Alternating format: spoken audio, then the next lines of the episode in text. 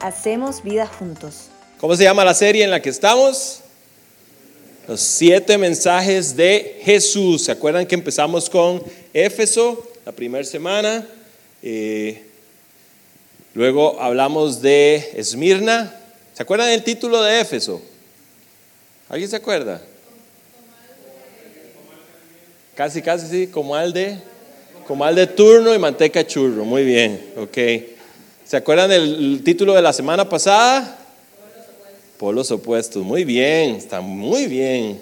Ok, vamos a ir hoy con la tercera iglesia, el tercer mensaje eh, de esta serie de siete mensajes. Y hoy vamos a estar hablando de la iglesia de Pérgamo. Y mi propósito es que hoy juntos indaguemos qué y por qué Jesús le escribe a la iglesia de Pérgamo. Así que los voy a invitar a que vayan conmigo a Apocalipsis capítulo 2, versículo 12. Apocalipsis capítulo 2, versículo 12.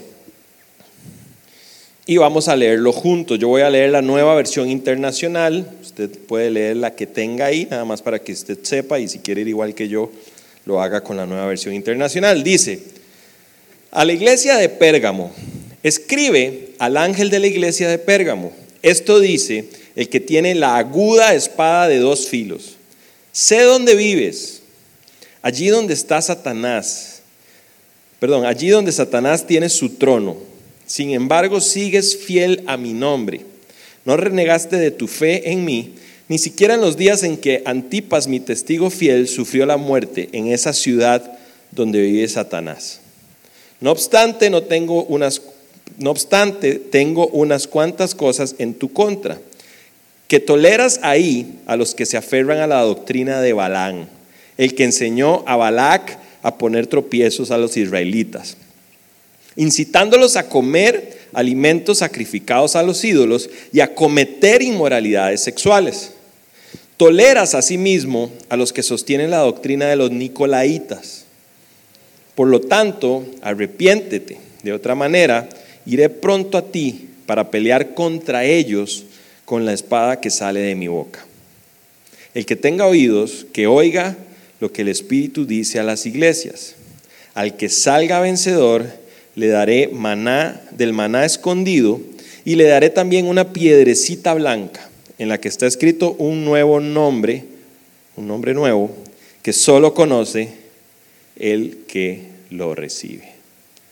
Entonces, en base a ese pasaje he titulado el mensaje de esta semana, Uno más, jamás. ¿Ok? Uno más, jamás. Y vamos a, empezar a indagar un poquito eh, en esto. Y, y quiero, quiero contarles algo. Cuando uno tiene demasiadas opciones, es difícil escoger, ¿cierto?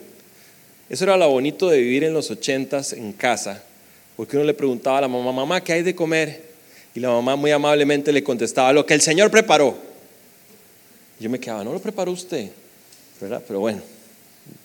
Y lo que el Señor preparó, yo, mami, dígame, solo quiero saber, yo sé que no hay opciones. Uno preguntaba para saber, porque no era que si no le gustaba, pero le puedo hacer un sanguchito de, ¿verdad? No es como hoy que Santi, yo no quiero eso. Y Laura, ah, pero te puedo hacer esto, ah, pero te puedo hacer lo otro. Ah, pero... No, no, no, eso es lo que hay. Si quiere comer, coma y si no, no. Pero hoy en día tenemos muchas opciones. Y las opciones nos distraen muchas veces. ¿okay? Hay una cosa que yo extraño de los 2000. Bueno, hay varias. Mi juventud es una, pero mis rodillas son otra. Pero hay una específica que, que yo extraño y es ir a un video. Algunos de ustedes, ¿alguna vez fueron a algún video a alquilar una película? Para mí eso era una experiencia casi religiosa. Nosotros teníamos un video muy cerca en casa, eh, eh, aquí en Curry, que era una videoteca. Eso era un nivel superior a un video. Era una videoteca, entonces usted ahí encontraba cine clásico, cine italiano, eh, Hollywood, todo lo que usted podía, es grandísima era. Y me acuerdo que yo los viernes, ya casado, iba con Laura y yo amaba ir así. Me agarraba la caja, le daba vuelta, leía los comentarios, ¿verdad? Y Laura se desesperaba. Me dice, ya, ya, ya, alquile una. ¿Verdad? Yo iba y la alquilaba, pero, pero, pero me gustaba tener opciones. Ahora perdía mucho tiempo en esas opciones. Y acordándome de esto de los videos, me acordé de una historia y quiero contárselas, porque creo que es divertida. Cuando vivimos, nosotros ya les he dicho algunas veces que cuando nos casamos el primer año nos fuimos como misioneros a trabajar a Estados. No teníamos carro en una ciudad donde si usted no tiene carro no existe. ¿verdad? Porque los servicios públicos ahí, no era, digamos, no era como Nueva York, que usted puede ir en metro, en tren, no, donde nosotros estábamos o había carro o caminaba. Entonces me acuerdo, nos regalaron un tele, ¿verdad? Ese tele, el cuarto de Avi es más, es más, es más pequeño que ese tele, ¿verdad? Tenía como tres metros de fondo. Era, era, era pesadísimo, me acuerdo cuando nos lo regalaron, pero era, no teníamos tele, así que nos regalaron el tele y teníamos una antena de conejo, no teníamos cable, ¿okay? porque no teníamos dinero para pagar el cable. Me acuerdo que una vez con la reunión del equipo yo decía, es que no tengo cable, y uno de los del equipo me dice, ¿por qué no se, por no se guinda pirata? Yo así estoy. Yo decía, Señor, ten misericordia de nosotros, ¿verdad? Lo peor de todo es que lo pensé. Porque era, o sea, nada más nos entraba Univisión, ¿ok? Univisión con una antena así en, conejo. Y cuando Laura quería ver tele, yo puenteaba un rato, ¿verdad? Para que, para que se viera bien la imagen. Entonces, un viernes desesperados, le digo yo a Laura, bueno, vamos, teníamos un, teníamos un, ¿cómo se llama? Un blockbuster, como a dos kilómetros de la casa. Entonces, yo ese viernes le dije a Laura, hoy no aguanto más a la charitín ya, o sea, estoy desesperado ahí con primer impacto, ya, ya no puedo más. O sea, necesito ir a alquilar una película. Entonces me acuerdo que había una advertencia de tormenta, de una tormenta, de un frente frío que iba a entrar. Tuvimos la buena suerte, Laura y yo, de que ese año que nosotros estuvimos en Estados Unidos fue el invierno más fuerte que ha habido en los últimos 30 años. Yo, yo le decía a Laura, primera semana de frío, ya, eso pasa rápido. Segunda semana de frío, a los tres meses de estarnos congelados, no, ya hay que ir a comprar ropa frío, no va a pasar, ¿verdad? Pero me acuerdo que pasó esto y yo le dije a Laura, bueno, yo voy a ir al Blockbuster. Pero mi amor, hace mucho frío y yo, uno tiene la idea de que, de que es como aquí, yo me acuerdo que Laura, a mí nos pasaba que nos asomábamos, veíamos el sol afuera y salíamos, ¿verdad? En shorts y, ese frío, ¿verdad? Y uno entendía por qué los, los, los, norteamericanos ven tanto el canal del clima, porque ellos sí, sí le atinan, ¿verdad? A ellos sí les sirve, y se va a estar en tal temperatura. Pero bueno, la cuestión fue que yo le dije a Laura, mi amor, yo me voy a ofrendar para que hoy podamos ver una buena película. Me acuerdo que me puse un buzo, me puse una camisa de manga larga como así como para correr y me salí, nosotros veíamos en una torre de apartamentos, salí al, al, pasillo, ¿verdad? Estiré un poquito y yo le dije, yo voy a ir corriendo al blockbuster y, traigo las películas. Y de verdad, vean, cuando yo abrí la puerta del condominio y puse un pie afuera, me di cuenta que iba a ser una mala idea, ¿verdad? Pero bueno, corrí dos kilómetros más o menos cuando llegué hasta, al Blockbuster, yo me quería quedar a vivir ahí. O sea, era un frío que me entraba, pero en los huesos, así, literalmente. Yo llegué a Blockbuster así. Pero me acuerdo que cuando llegué ahí, dije, llegué. Y, estuve como 40 minutos viendo posibilidades y me alquilé dos películas y ahora me tocaba volver, ¿verdad? Volver corriendo y me acuerdo que bueno, regresé, Laura me recibió casi como que viniera de la guerra, me abrazó, ¿verdad? Así, me dice, lo hiciste. Y yo, sin mentirles, me metí a la ducha, así me metí un baño de agua hirviendo y me acuerdo que vimos las películas, pero no me acuerdo qué vimos, así que no deben haber estado tan buenas. Y yo les voy a decir algo que ustedes nunca van a poder experimentar de nuevo, y es tener que ver una mala película porque es la que alquilaste. ¿Sí? Eso ya no va a ocurrir nunca más. Usted ve 10 minutos, 8 minutos, cochinada, voy a, voy a ver otra. Uno decía, corrí 4 kilómetros por esta basura de película, hay que verla, ¿verdad? Y la vimos. Entonces, cuando tenemos muchas opciones, es difícil escoger. Y Hoy no tenemos videos, ¿verdad? Pero tenemos Netflix. Y adivinen qué pasa en Netflix en mi casa. Laura me dice, vengo en 40 minutos cuando usted escoja qué ver. Y encontré uno, un site en internet que dice cómo serían los logos si dijeran lo que realmente hacen. Entonces quiero que vean esta imagen. Dice Netflix, pasan más tiempo buscando que viendo. ¿Ok? Y eso me pasa a mí. ¿Y por qué les cuento todo esto? Porque creo que cuando nosotros en la vida tenemos demasiadas opciones, podemos distraernos en las opciones. Y hoy quiero hablarles de que Jesús no puede ser una opción más. Jesús es el camino, la verdad y la vida. Por eso el título es Uno más, nunca más. Entonces, entrando un poquitito ya en la explicación del pasaje, tal vez Dani me pones ahí el mapa para recordarles un poco lo que hemos visto. Recuerden que hablamos de, no, la anterior, la anterior. Ah, ok, ok, no pasa nada, listo, déjelo ahí. Nada más era un recordatorio, teníamos el mapa, ah bueno, ahí está, perfecto, con las siete iglesias, hablamos de Pérgamo, que es un, eh, es un puerto, perdón, hablamos de, Esmirna, que es un puerto, hablamos de Efeso, que es un puerto, y hoy vamos a hablar de Pérgamo, la que está ahí arribita. Pérgamo, a diferencia de Esmirna y a diferencia de Éfeso, no era un puerto.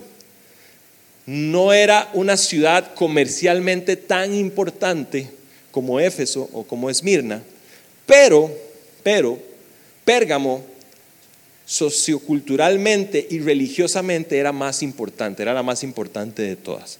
Pérgamo por los últimos 400 años, cuando Juan está escribiendo el libro Apocalipsis, durante los últimos 400 años en diferentes imperios, Pérgamo había sido la capital de toda esa región. Había un imperio anterior a los romanos, eh, ellos habían escogido a Pérgamo como su capital. Luego este imperio eh, se, lo, se, lo, entregó al imperio romano y, y ellos también escogieron a Pérgamo como su capital. Estaba construida, y tal vez esa es la razón por la que los imperios la tomaban como capital política, porque estaba construida en lo más alto de una colina de forma de cono. Entonces eso le daba ciertas ventajas a la ciudad. Número uno, era prácticamente imposible sitiarla, imposible rodearla. Número dos, si se acercaban tropas, tropas eh, enemigas, desde muy lejos ellos podían divisar las tropas, desde Pérgamo ellos podían ver todo el valle eh, que estaba alrededor e inclusive hasta el mar Mediterráneo se podía ver. Entonces eso le daba una ventaja eh, geográfica a la ciudad de Pérgamo. Sir Williams Ramsey es uno de los arqueólogos ingleses más famosos y que más ha eh, investigado al respecto, describió a Pérgamo de la siguiente manera. Más que todas las otras ciudades de Asia Menor, Pérgamo le da la impresión al viajero de ser una ciudad regia, la sede de la autoridad. La colina rocosa sobre la que está construida es tan imponente que domina la amplia llanura del río Caico, orgullosa y agresivamente. Ese era Pérgamo. Ustedes veían Pérgamo en lo alto de la colina y decía, imponía autoridad. Ahora, si bien es cierto, la importancia comercial no era tanto, ¿verdad? La parte cultural sí era importante, porque era una capital. Entonces resulta que en Pérgamo estaba la segunda biblioteca más importante del mundo antiguo. Si ustedes alguna vez leyeron las siete maravillas del mundo antiguo, se acordarán de una biblioteca muy famosa. ¿Alguien se acuerda? ¿No? ¿Cuál? Alexandria, es from the United States, in Spanish is Alejandría. Muy bien, muy bien. La biblioteca de Alejandría era la biblioteca más grande del mundo antiguo. Pues resulta que Pérgamo se propuso ser la más grande. Y empezaron a crecer y empezaron a crecer y tenían 200 mil pergaminos. Y cuando en Alejandría se dieron cuenta de esto, ¿saben qué hicieron? Dejaron de exportar papiros a Pérgamo. Y entonces Pérgamo dijo, aquí hay que hacer algo. Y ellos desarrollaron el pergamino. y el pergamino eventualmente llegó a destituir a los papiros. Los papiros eran de origen vegetal, los pergaminos eran de origen animal. Pero imagínense, la cultura que esta gente tenía era la segunda biblioteca más importante del mundo antiguo. 200 mil tomos en ella. Tenían un eh, teatro, que quiero que vean ese teatro, pasen, eso es lo que queda hoy en día. ¿okay? Era un teatro para 10 mil personas. ¿okay? Vean la vista que tiene ese teatro. O sea, si el espectáculo estaba malo, era como si la película estaba mala, no importa. ¿verdad? Podemos ver lo que está atrás. Y ahí se ve todo el valle del río Caico. Es una vista espectacular. Entonces en Pérgamo usted tenía opciones. Usted podía ir al teatro, usted podía ir a la librería, era gente culta, era gente que le gustaba aprender. Entonces tenían, eran la capital política, eran la capital cultural, pero además eran la capital religiosa. Y como hemos aprendido en las últimas semanas, la religión iba muy de la mano con el poder político y con que una ciudad fuera cosmopolita y con que hubieran negocios alrededor. Entonces, en Pérgamo teníamos la cantidad de templos que usted quiera. Era como ir a Netflix, ¿verdad? A ver opciones. Entonces, en Pérgamo estaba el templo a la diosa Atenea. Atenea era, es la diosa de la sabiduría. Entonces ellos tenían un gran valor a la, sabiduría, a la lectura, al prepararse, y Atenea tenía un templo gigantesco en Pérgamo. Teníamos también el, templo a Asclepios. Asclepios es el, dios de la sanidad, y el signo o el símbolo de Asclepios es una vara con dos serpientes es el, signo moderno de la medicina. En, en Pérgamo había una de las escuelas de medicina más importantes del mundo antiguo. Ustedes han escuchado alguna vez un narrador de fútbol que dice, y entró el galeno a la cancha, ¿verdad? Tratando de sacar una palabra rebuscada cuando entró el doctor. Bueno, Galeno fue uno de los médicos junto con Hipócrates más importantes del mundo antiguo y Galeno nació y estudió en Pérgamo. Era una ciudad donde la gente se preparaba. ¿okay? Había un templo, el templo Asclepios, la gente entraba en salones más grandes que este, muy probablemente, a oscuras, se desnudaban, se acostaban en el piso y serpientes pasaban por encima de las personas y eso se, asociaba a sanidad. que Eran, eran, eran rituales de sanidad que en ese momento se hacían. Entonces, Atenea, Asclepios, ¿ok? ¿Qué más tenemos por aquí? Dionisio. Oigan esta mezcla. Oigan esta mezcla e imagínense la fiesta. Dionisio es el dios de la fertilidad y el vino. Ya más o menos saben por dónde van, ¿verdad? O sea, imagínense los rituales que ocurrían en ese templo. No hay que ser demasiado sabio para darse cuenta de lo que se combinaba en ese lugar. Habían orgías, habían fiestas donde la gente se emborrachaba. Era el dios de la, de la fertilidad y el vino. Y por último, aunque habían más, no voy a hablar de todos, estaba el templo a Zeus. Zeus, como ustedes lo saben, era el dios de dioses, el señor de señores, señores. Y ahí había un templo que era en forma como de U, que estaba construido sobre una roca de 15 metros y el templo tenía 34 por 36. Era algo gigantesco porque era para Zeus. Y cuando la gente necesitaba que algo poderoso pasara en su vida, iba a donde Zeus y le ofrendaba alimentos o tenían eh, relaciones sexuales con los, eh, ¿cómo se llama? Los, los sacerdotes o las sacerdotisas del templo. Y todo el día en Pérgamo había una, una, hoguera donde salía humo blanco, porque todo el día le estaban dando sacrificios a Zeus. ¿Ok? Zeus, Atenea, Dionisio, Asclepios y el último. Pérgamo era la capital política, ¿cierto? Pues en Pérgamo había un templo específico para adorar al César, al emperador romano. ¿Ok? dice que en este lugar se obligaba a las personas bajo pena de muerte a tomar el nombre de Carios o Quirios. Ese nombre significa amo, señor y maestro. Es decir, si usted entraba ahí o quería entrar ahí, tenía que decir que el César era el señor, el amo y el maestro, o si no, y aplicamos esto, y esto tenía que decírselo, perdón, al César y, rechazar o denegar a Cristo. Y se cree que, que por este último, la mayoría de los historiadores están de acuerdo en que es por este último hecho del templo a César que Jesús dice, ahí es donde habita Satanás. ¿Ok? Ahora imagínense esa ciudad. Imagínense el montón de opciones y cosas que tenían ellos a su favor para poder hacer diferentes cosas. Entonces ya tenemos claro el contexto, el contexto de Pérgamo, ya tenemos claro dónde estamos ubicados. Ahora vamos a entrar al texto propiamente.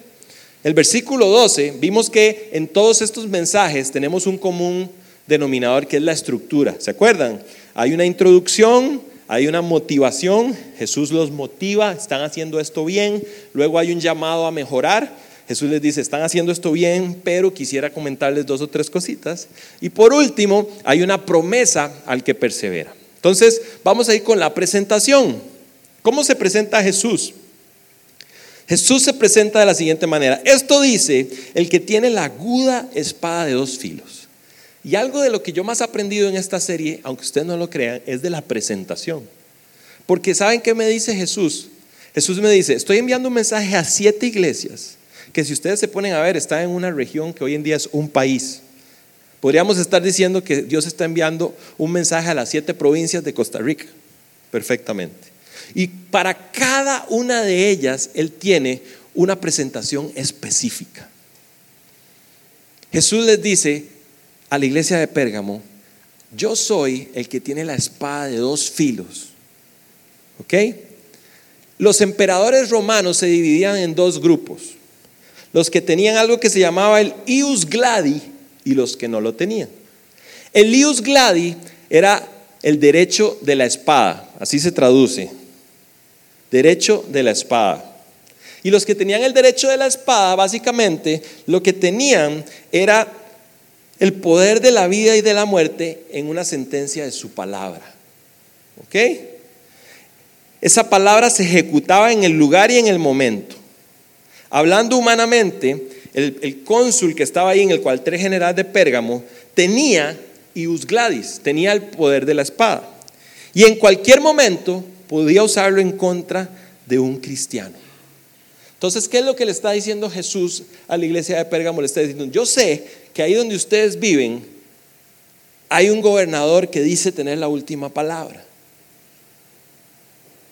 Pero yo soy el que tengo la última palabra en sus vidas. Y la Biblia nos dice en el versículo 17, voy a ir un momento nada más y me devuelvo, el que tenga oídos para oír, oiga. Y yo estoy convencido de que hoy Dios nos quiere decir a nosotros algunas cosas. Y la primera de ellas es que Él tiene la última palabra. Dios te puede, Jesús nos está diciendo hoy, hey, yo sé que hay médicos ahí donde ustedes viven que tienen una palabra importante, pero yo tengo la última palabra. Jesús te está diciendo, yo sé que, que, hay dictámenes, yo sé que hay cosas legales, yo sé que hay un trabajo, yo sé que hay jefes, yo sé que hay cosas, pero quiero recordarte que yo tengo la última palabra, yo soy el que tengo la espada de dos filos en la boca. Y hoy Dios nos quiere recordar que no importa cuál ley de la tierra esté hablando, su última palabra es su última palabra. Lo segundo que nos dice esa presentación es que Él tiene la espada de dos filos. Y como hemos visto, la espada es la palabra de Dios. Hebreos 4:12 dice, ciertamente la palabra de Dios es viva y poderosa y más cortante que cualquier espada de dos filos penetra hasta lo profundo del alma, del espíritu y la médula de los huesos. ¿Qué es la segunda cosa que Jesús dice en esta presentación? ¿Qué pasaba en Pérgamo? Ok, necesito salud. Voy a ir a adorar a Asclepios, que me pasen las culebras. Hey, necesito sabiduría. Voy a ir a donde Atenea, y voy a llevar un sacrificio a Atenea. Hey, necesito eh, un milagro poderoso, algo, que, algo poderoso pase en mi vida. Voy a ir al templo de Zeus. Y tenían un Dios para cada necesidad. Jesús les dice, hey, en mi palabra, en un solo lugar, está todo lo que necesitas, porque mi palabra va hasta los huesos, a las emociones y al alma.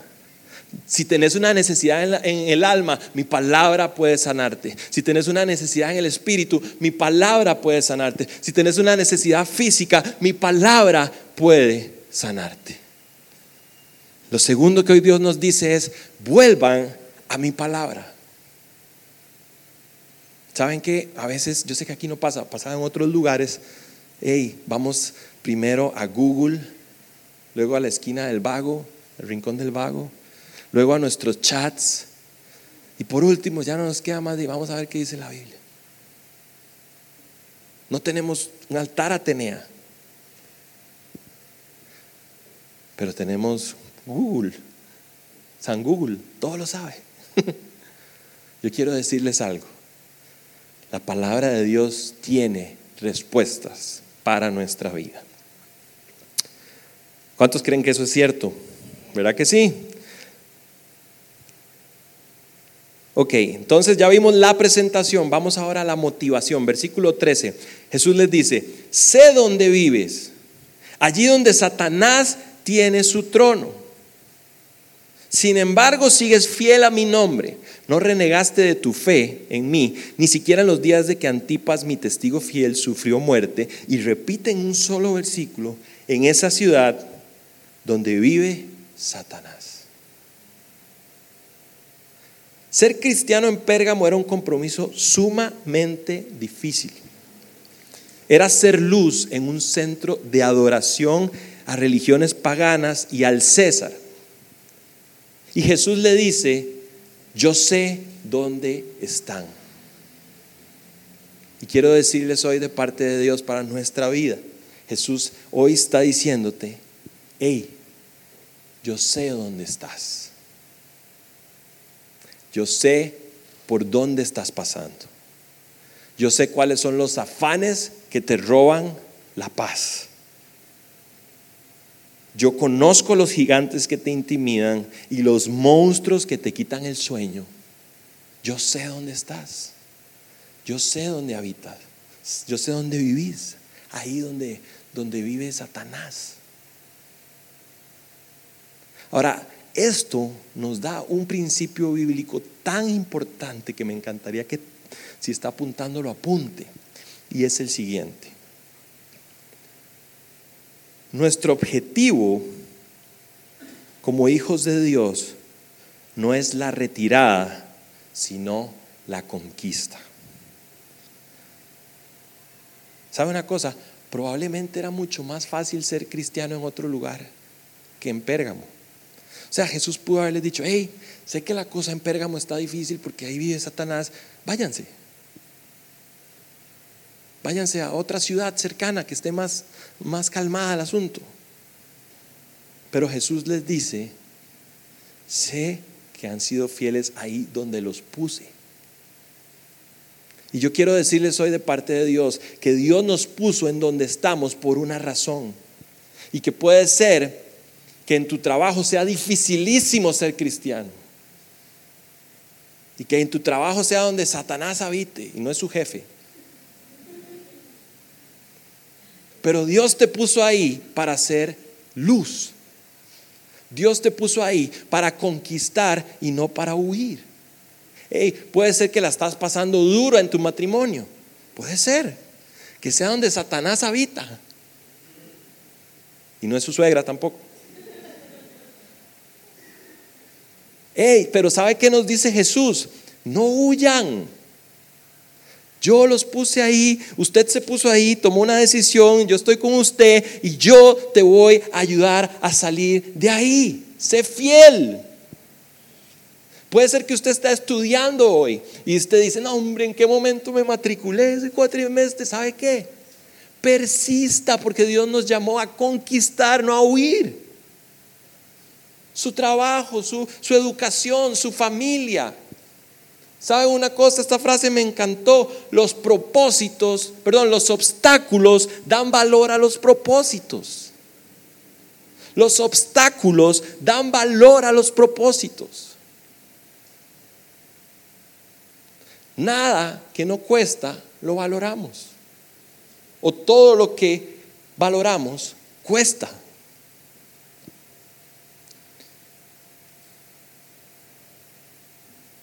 ¿Dónde estás hoy? Es la pregunta. Donde sea que estés, Dios te llama a persistir y a conquistar. Ahora Él dice, sean fieles, y ustedes han sido fieles, aun cuando Antipas fue sacrificado. Y de Antipas no se sabe mucho. Estuve buscando información de Antipas y no se sabe mucho. Se sabe que fue el obispo de la iglesia en Pérgamo. Hay un historiador que se llama Tertuliano. Yo dije, seguro ahí viene la tertulia. ¿verdad? Sí, sí, es probable que, ahí venga, pero es, un historiador un poco ya lejano al tiempo en el que Antipas vivió. Sin embargo, lo que se sabe a través de Tertuliano es que Antipas murió de una forma bastante fea. Pero ustedes no quieren saber, ¿verdad? Sí. Vengan, pues no, Y hacían unos becerros de bronce, huecos. Y entonces Antipas lo metieron ahí, cerraron el becerro y lo asaron. Esa es la forma en la que murió mi pastor, decía la gente en Pérgamo. ¿Cuántos quieren ser como su pastor? La gente decía, yo paso. Eso es lo que sabemos de Antipas. Pero me encanta porque la palabra que, que, se usa ahí dice Antipas, mi fiel testigo. La palabra original es martis y nosotros la hemos traducido como mártir, pero lo que significa es testigo mi fiel testigo. Lo que pasa es que en la iglesia primitiva el ser testigo implicaba ser mártir. Eras perseguido por, por, default. El testimonio conllevaba con frecuencia martirio. Y aquí hay una advertencia, acuérdense de algo, estamos estudiando las iglesias de Apocalipsis, porque así como Hechos es un tipo de la iglesia primitiva, Apocalipsis es un tipo de la iglesia en los últimos tiempos que creo que es donde estamos. Y, si ustedes se ponen a ver, todo lo que hemos estado hablando estas semanas es tan relevante y es tan aplicable. Dice que esta palabra testigo y mártir son la misma cosa. Y la, advertencia es esto, hay muchos que estamos dispuestos a dar testimonio en círculos cristianos, pero cuando tenemos que enfrentarnos a un grado de oposición, de burla, de duda, de dificultad, nos cuesta más ser testigos. Jesús llama a Antipas mi fiel testigo. ¿Y saben cómo se le llama a Jesús en Apocalipsis 1.5 y en Apocalipsis 3.14? Se le llama el fiel testigo. Es tan lindo porque Jesús dice, aquel que está dispuesto a, a ser testigo mío, yo le voy a dar mi título. Vamos a compartir mi título. Jesús le está dando su título a Antipas. Debemos tomar nota de que Jesús llama Antipas como él se llamó a sí mismo, como se presentó en Apocalipsis en dos partes. Entonces ya tenemos la presentación, ya tenemos la motivación y ahora tenemos, esa fue la motivación. ¿Saben una cosa? El otro día lo hablábamos en el grupo y, y esto creo que es lindo saberlo. La mayoría de los teólogos dicen que Jesús, la persona de Jesús, su principal labor es confrontarnos. El Espíritu Santo, nada más le cambiamos la R después de la O, el Espíritu Santo es confortarnos. Pero Jesús tal vez no era el mejor motivador del mundo, porque su principal labor es, reacciona, hoy estoy aquí para confrontarte. Después viene el Espíritu y te conforta. Pero hoy mi tarea es sacudirte. Debemos tomar esto en consideración. Entonces, el llamado a mejorar, versículo 14. No obstante, dice Jesús, o sea, no obstante que ustedes han sido fieles en medio de ese montón de oscuridad, no, obstante que ustedes fueron fieles aun cuando su pastor fue asado en un becerro público, ¿verdad? No obstante, detalles. Tengo unas cuantas cosas en tu contra. Y ahí es donde yo me pongo en el espejo. Yo, yo, yo. Y yo digo, si Jesús tenía unas cuantas cosas contra la iglesia de Pérgamo, que había sido fiel aun cuando su pastor fue asado en un becerro, como decía don Ramón, ¿cómo estaré yo? ¿Cómo estaré yo? Que a veces, mm, aquí, mm, ahora aquí no me desgasto. ¿Cómo estará la lista de cosas que Jesús tendrá contra mí? Tengo un par de cosas contra ti, dice Jesús. Que toleras a los que se aferran a la doctrina de Baal que enseñó a Balac a poner tropiezos a los israelitas, incitándolos a comer alimentos sacrificados y ídolos y a cometer inmoralidades sexuales.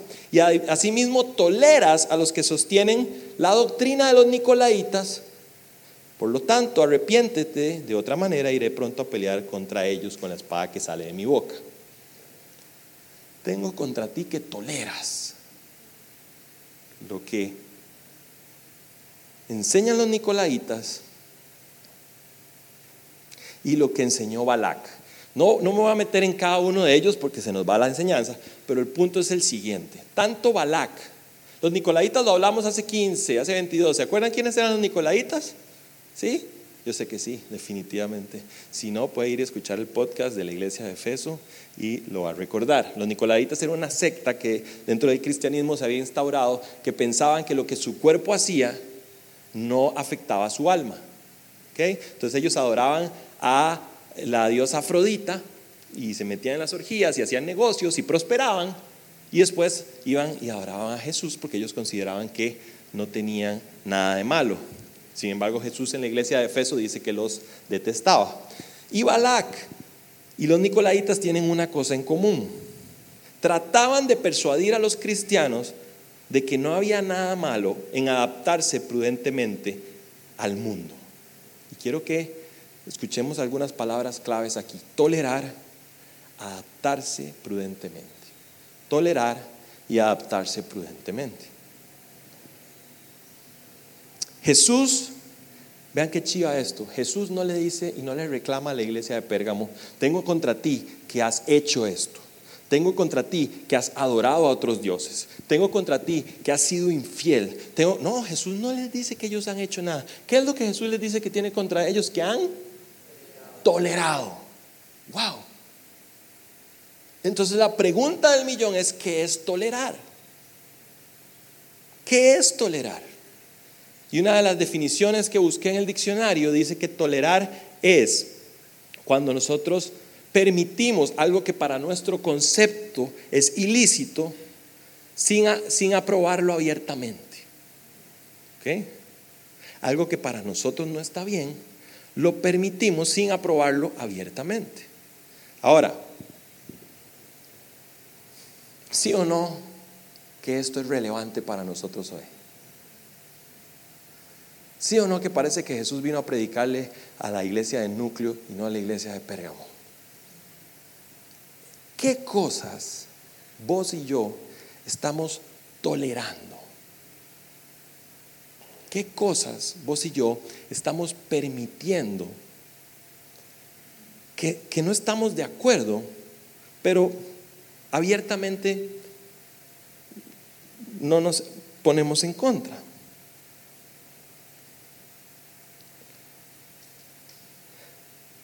La palabra más corriente que se usa en el Nuevo Testamento para cristiano es agios, y por ahí está. ¿Y saben qué significa? Agios significa diferente, aparte. Vean, tal vez algunos de ustedes ya están pensando en uno o dos temas. Y yo no me voy a meter en temas, me voy a meter en conceptos. Pero le voy a decir uno que tal vez no están pensando. Si nosotros desde el micro, como pastores, le enseñamos a la iglesia que lo más importante es perseguir los bienes materiales y alcanzar cosas materiales y tener cosas materiales, dígame una cosa, ¿cuál es la diferencia entre lo que buscamos nosotros y lo que busca el mundo? ¿Dónde está agios? A mí no me gusta, ojo, a mí no me gusta pasar necesidad, ni me gusta pasar trabajo, y yo trabajo y me esfuerzo pero nuestro concepto como hijos de Dios no es que tengamos que pasar necesidad, es que entendamos que las cosas materiales no nos definen y no nos dan valor y no son lo más importante. Y que podamos ser como Pablo y decir, cuando he tenido, he sido agradecido. Y cuando no he tenido, he sido agradecido porque entiendo que eso es vanidad. ¿Sí? Como decía un día un pastor que me cacheteó hace, pocas semanas, yo lo escuchaba y decía, ¿sabe qué? Un carro nuevo no es una bendición. ¿Ah? ¿Cómo que no? Yo quiero. Arrebátelo. Un carro nuevo es una añadidura. Y Dios te va a bendecir. Y Dios te va a dar añadidura. Pero ¿de qué sirve necio ganar el mundo si tu alma hoy se pierde? Y eso es lo que deberíamos estar predicando como iglesia. Porque si no, estamos siendo iguales nada más que al final de las frases ponemos Dios o Jesús. ¿Y en qué otros temas se les ocurre? En el que usted crea y quiera. Me quedan cinco minutos y voy por la mitad, Dios mío. Tan malo es no tener que decir como tener mucho que decir. Ok, seguimos. Esto tengo contra ustedes que toleran a quienes ponen a la... Ok, tengo esto contra ustedes. Ese es el mensaje de Jesús. Que toleran a los que ponen otras filosofías a la misma altura que la verdad de Cristo. Eso es lo que está diciendo Jesús. Que tengo contra ustedes que ustedes toleran y ponen a la misma altura otras filosofías, otras formas de pensar que la verdad de Cristo. Hay algo que me encanta y lo escribió C.S. Lewis y se llama el trilema de Lewis. Y el trilema de Lewis dice que Jesús o era un lunático, esquizofrénico, malvado, o era el Hijo de Dios. Esas son las dos opciones. Jesús o era un malvado, esquizofrénico, loco, o era el Hijo de Dios. Jesús no pudo haber sido un profeta más, un buen predicador. ¿Ok? Eso es como que hoy entrara por ahí alguien y diga, hey, soy Jesús el Hijo de Dios. Dos, dos opciones. O es el Hijo de Dios o hay que irlo internar. ¿Cierto? Entonces, cuando nosotros ponemos a la misma altura a Jesús a otras opciones, estamos en el medio. Estamos como el joven rico. ¿Se acuerdan del joven rico? Buen maestro. Y Jesús le dice, ¿por qué me llamas bueno? ¿Soy Dios o soy maestro? Decídete. Jesús no es un maestro más. No, es que todos los caminos llevan a Roma. Mire, yo lamento decirle que en la palabra que usted y yo creemos no es políticamente correcta. La verdad de Cristo es exclusiva. Eso no quiere decir que excluya a nadie. El Evangelio es inclusivo. Pero la verdad de Jesús es exclusiva, porque no soy yo, no mate al mensajero. Jesús se paró un día y dijo, yo soy el camino, la verdad y la vida. Y eso excluye a todos los demás. Y nadie, ¿quién? Nadie viene al Padre sino a través mío. Ahora, eso quiere decir que otras opciones para nosotros no son opciones y que yo tendría que tener la firmeza en mi corazón para defender lo que la palabra de Dios dice. He aquí el dilema. ¿Cómo? ¿Repartiendo bibliazos en el parque central? No.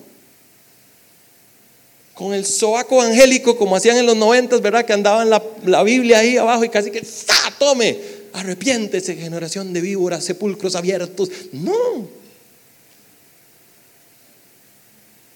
Con amor. Hablando cuando te pregunten. Pero que cuando te pregunten tengas una respuesta firme a lo que vos y yo creemos. Ahora, una respuesta firme no es una respuesta llena de juicio. Yo no te estoy diciendo a vos lo que vos tenés que creer. Yo estoy convencido de lo que yo creo. Y me estás preguntando. Y yo te voy a decir con amor lo que yo opino. Entonces la pregunta del millón es, pero entonces nos tenemos que mezclar con los demás porque tenemos que ser diferentes. Nos tenemos que conectar con los demás o mejor no nos contaminamos. ¿Sí o no que es una pregunta válida? Porque Pablo decía, Primera de Corintios 9:22 dice, entre los débiles me hice, débil, a fin de ganar a los débiles. Me hice todo para todos, a fin de salvar a algunos por todos los medios posibles. Todo esto lo hago por causa del Evangelio para participar de sus frutos. Qué increíble lo que dice Pablo, porque pareciera que se contradice con lo que dice Jesús. Jesús dice, yo soy el camino, la verdad y la vida. Pablo dice literalmente, me hice todo para todos. Entonces, ¿cuál es la respuesta? ¿La A o la B? Está dura, ¿verdad? Está dura la pregunta. Y yo puse una respuesta aquí, dice, la intención de Pablo debe ser la misma de la nuestra. Y es la de conectar con los demás, no para bajar la vara del Evangelio para mi vida. Y darnos permisos de fallarle a Dios, sino elevar a los demás a la verdad de Cristo. ¿Ok? Entonces, la respuesta es, me tengo que, me tengo que conectar y compartir con todos. Sí, esa es la respuesta, pero la intención es que conquistes y no que huyas. La, intención de conectar y compartir con todos no es que yo baje las expectativas al nivel que tiene el mundo, sino que yo pueda compartir de la verdad de Jesús con la mayor cantidad de gente posible. ¿Me están siguiendo? ¿Sí? Ok, los veo muy serios. No soy yo de Jesús. No mate al mensajero. Yo estoy leyendo capítulo 2 de Apocalipsis. El objetivo de Balaam y los Nicolaitas era obtener beneficios personales y materiales en esa forma de conectarse. El objetivo de Pablo era traer a las personas al amor de Jesús. Segunda pregunta que les quiero hacer hoy. ¿Nos conectamos entonces o no nos conectamos? ¿Sí o no? Sí. Ok. Segunda pregunta. Redoble de tambores. Dice Jesús, sé a dónde habitas, sé dónde vives, allí donde Satanás habita. Pregunta del millón de dólares hoy, ¿dónde habita Satanás hoy?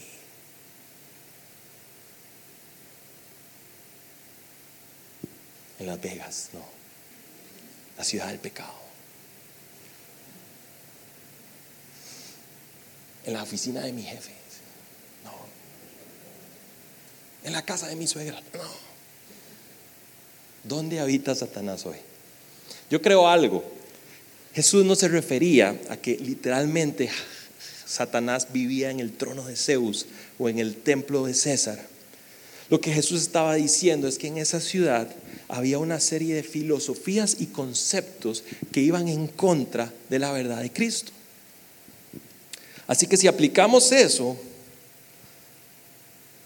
Hoy siguen existiendo conceptos, ideas que atentan contra la verdad de Cristo. Seguimos adorando a dioses que representan esas cosas. ¿Cuáles serán entonces esos dioses hoy?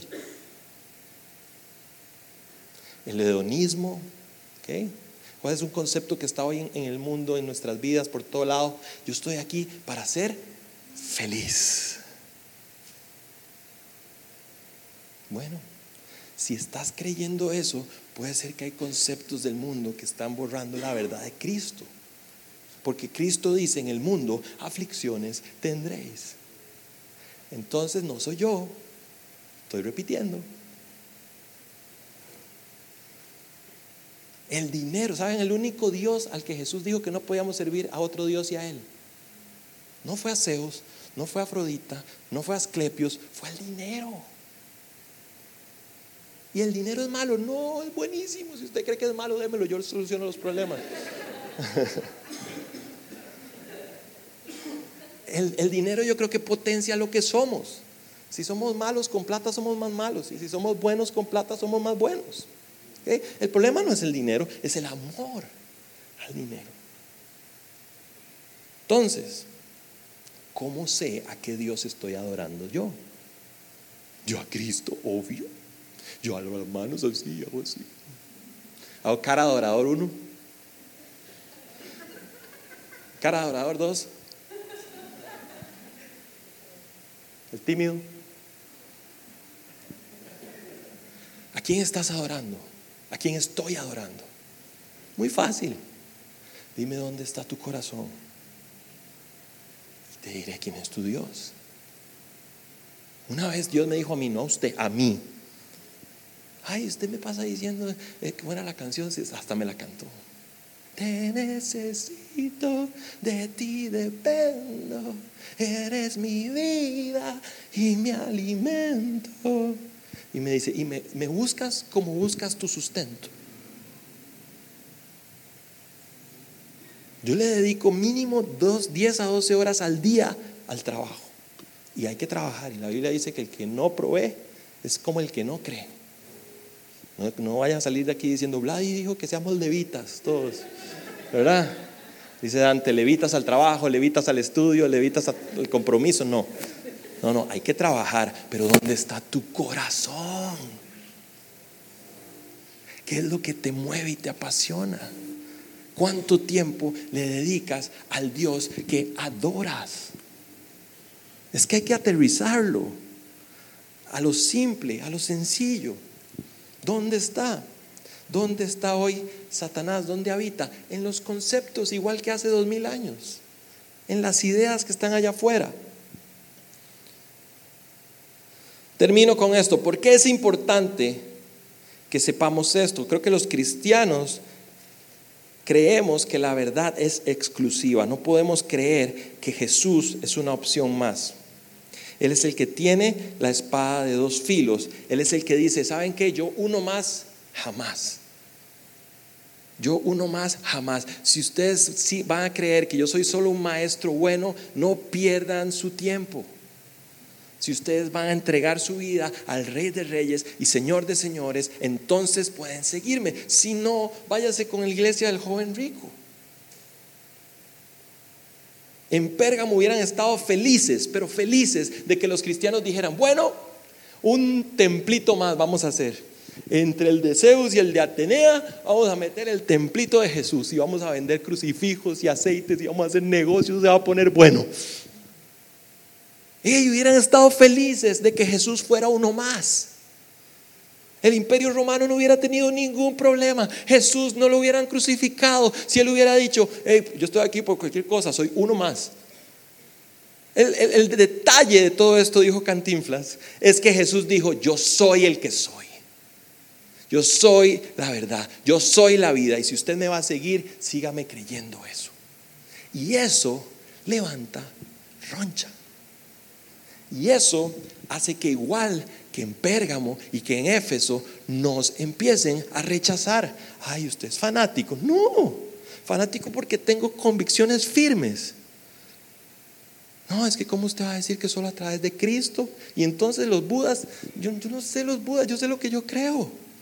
Usted puede creer en Buda, yo no le estoy diciendo que no. Y entonces los estos y los otros, yo no, yo no escribí la Biblia, yo solo creo en ella o no creo en ella. Pero no se puede a medias. El pastor Eric Linox me enseñó una vez algo y agarraba el libro y decía, este libro. o lo crees todo o no crees nada. Hay verdades en la Biblia que nos incomodan a todos. Y las evadimos en lugar de decir, quiero saber por qué me incomoda y voy a estudiar más y voy a profundizar más hasta llegar a este concepto. Y aun cuando no lo entiendo, entiendo que tengo que aceptar todo el paquete. No puedo sacar las partes que me gustan y hacerme unos, unos, unos calendarios pechi con los versículos lindos y los que no me gustan los desecho. Ese es el cristianismo que vivimos hoy en día. Un cristianismo, no voy a decirlo porque me pueden demandar Un cristianismo de frases lindas. Ustedes se imaginan a Jesús hoy diciendo, hey, qué bien lo están haciendo, pero...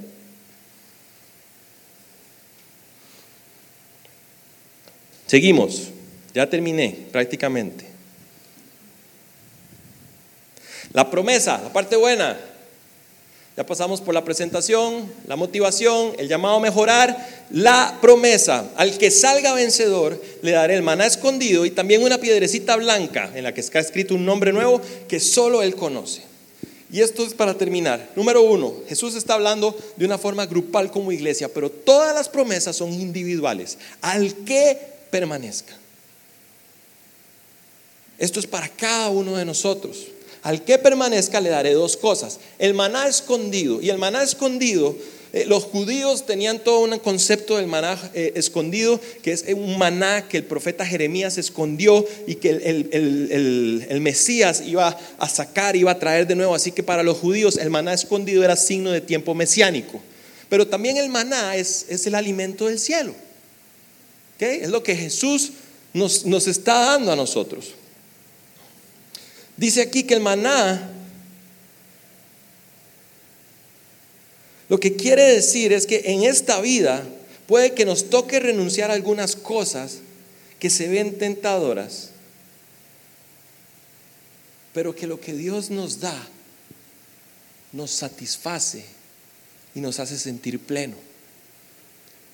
Saben, eh, la iglesia de Pérgamo, los cristianos, no podían acceder a banquetes, no podían acceder a fiestas, no podían acceder a comidas, porque toda, toda, toda la comida en estas fiestas, en estas, era ofrendada a los dioses paganos.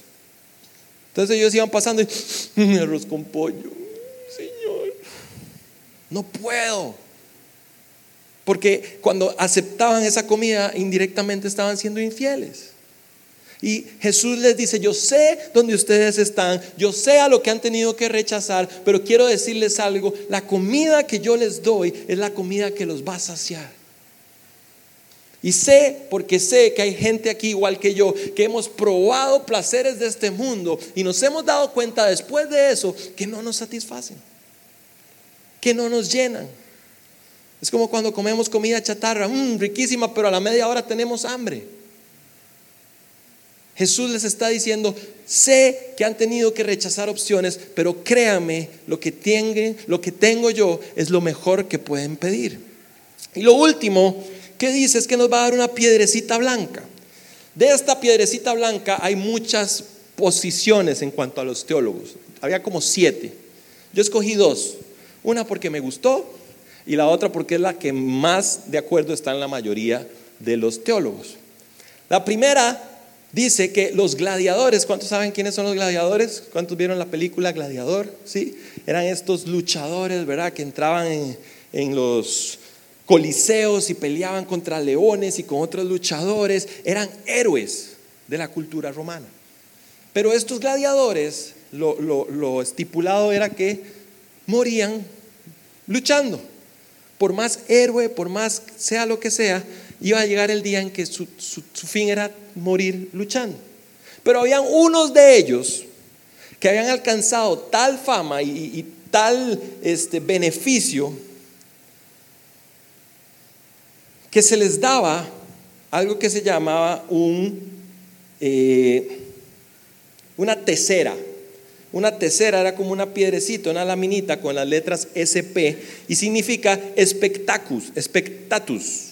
Y quiere decir hombre cuyo valor está demostrado sin lugar a duda. ¡Wow! ¿Entienden lo que Jesús está diciendo? Hey, yo les voy a dar una piedrecita. Yo sé dónde estás. Yo sé lo que estás pasando. Yo sé que has tenido que rechazar cosas que parecían tentadoras.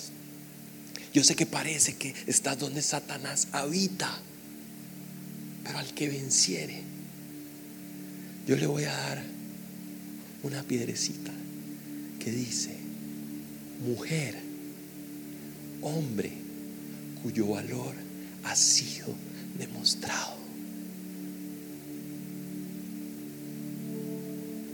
un día nos va a llamar y nos va a decir, hey, bien, buen siervo fiel. En lo poco has sido fiel, en lo mucho te pondré. Y lo segundo que dice la piedrecita blanca es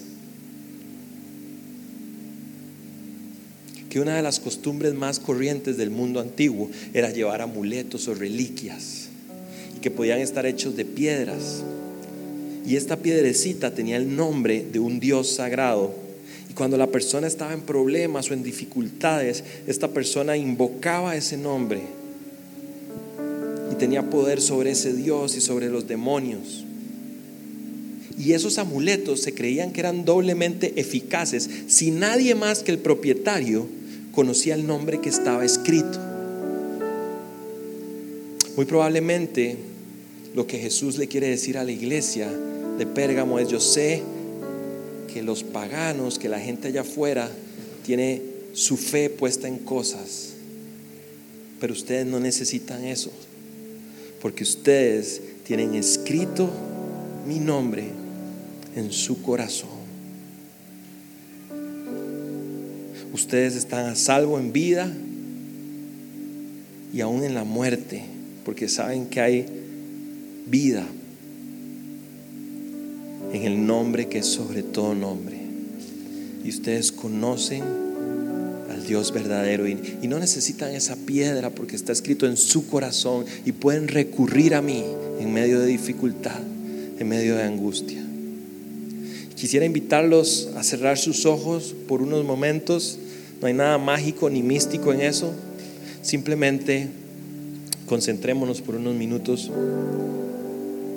Quiero invitarlos a hacer tres cosas, cuatro cosas hoy. Uno, conozcamos que hay una solución para todo en la palabra de Dios.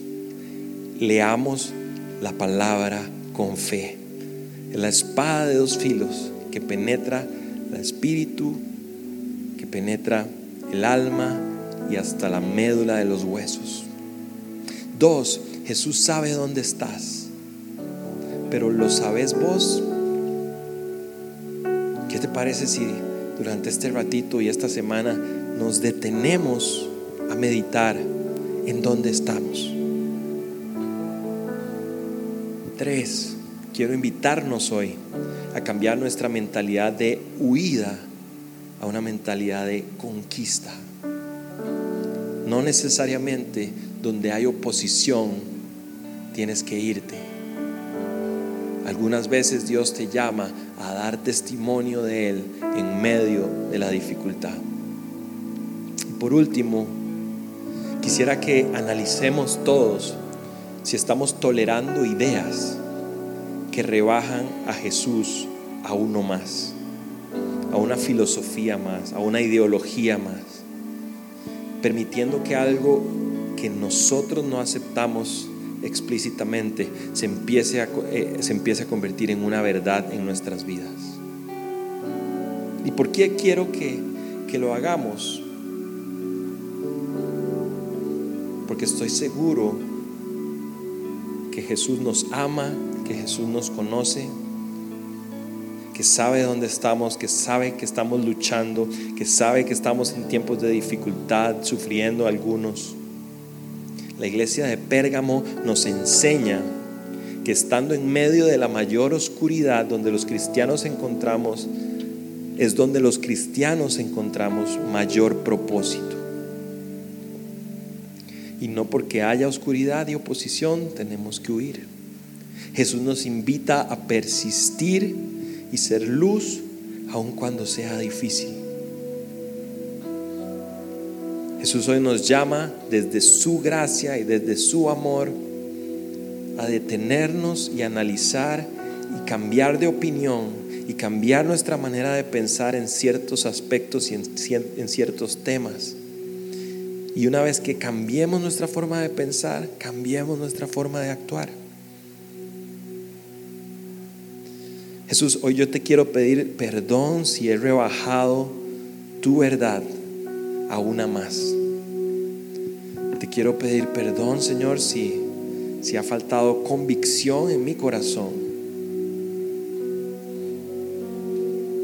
para elevar tu mensaje a la verdad, a el camino y la vida. Te quiero pedir perdón, Señor, si mi mente se ha ido adaptando prudentemente. Porque quisiera algunos beneficios. Arrepentirse implica cambiar de opinión, implica pedir perdón e implica restituir. Señor, hoy te pido perdón si he, si he avalado que eres una opción más.